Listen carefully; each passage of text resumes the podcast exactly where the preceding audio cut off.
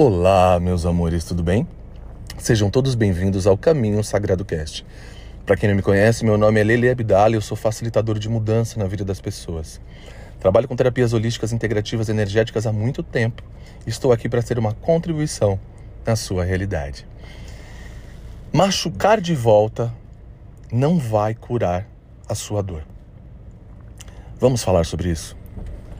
Lindezas do meu coração. O quanto a gente vive nessa realidade bélica e quanto a gente se identifica com a lei do retorno, né? Com dar e receber, dar e receber. Vamos lá.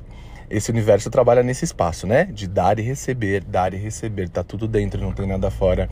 Sendo assim, a gente entendeu erroneamente que a gente deveria que devolver sempre o que nos é dado. Nos deram raiva, a gente devolve com ódio. Nos deram irritação, a gente devolve com irritação. Nos deram uma traição, a gente devolve da mesma forma.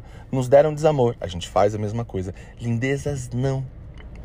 Se eu te der aqui agora uma laranja, você cortar essa laranja ao meio, espremê-la e colocar num copo, o que, que vai ter no copo?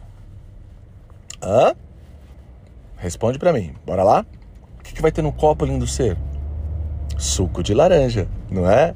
Eu sei que é óbvio, parece raso, porém, se você baixar suas barreiras e estiver em estado de permissão, você vai perceber que é profundo.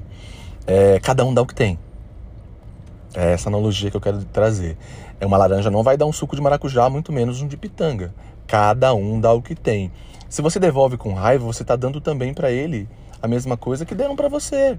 Se a gente ficar em estado de presença e a gente escolher dar o que a gente tem, percebe? É, eu me lembro de uma de um conto, né, muito antigo, que existiam dois mestres muito maravilhosos e poderosos assim, no, trabalhando no amor no Japão.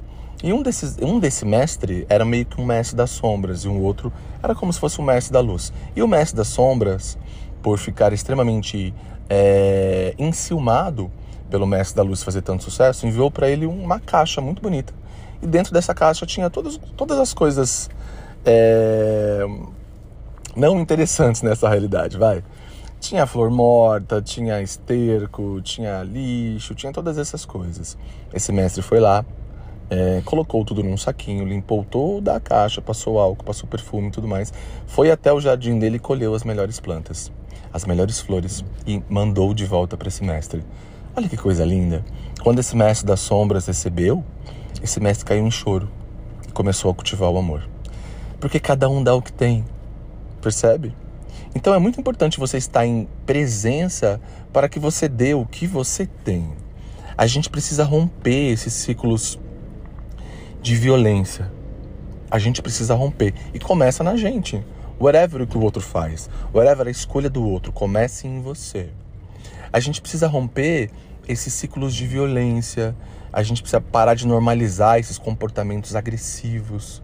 A gente precisa de parar de repetir esses padrões, porque a gente acha que é assim que as coisas são.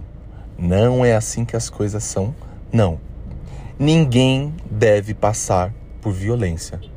Ninguém merece sofrer algum tipo de agressão, seja ela física, psicológica ou de qualquer natureza.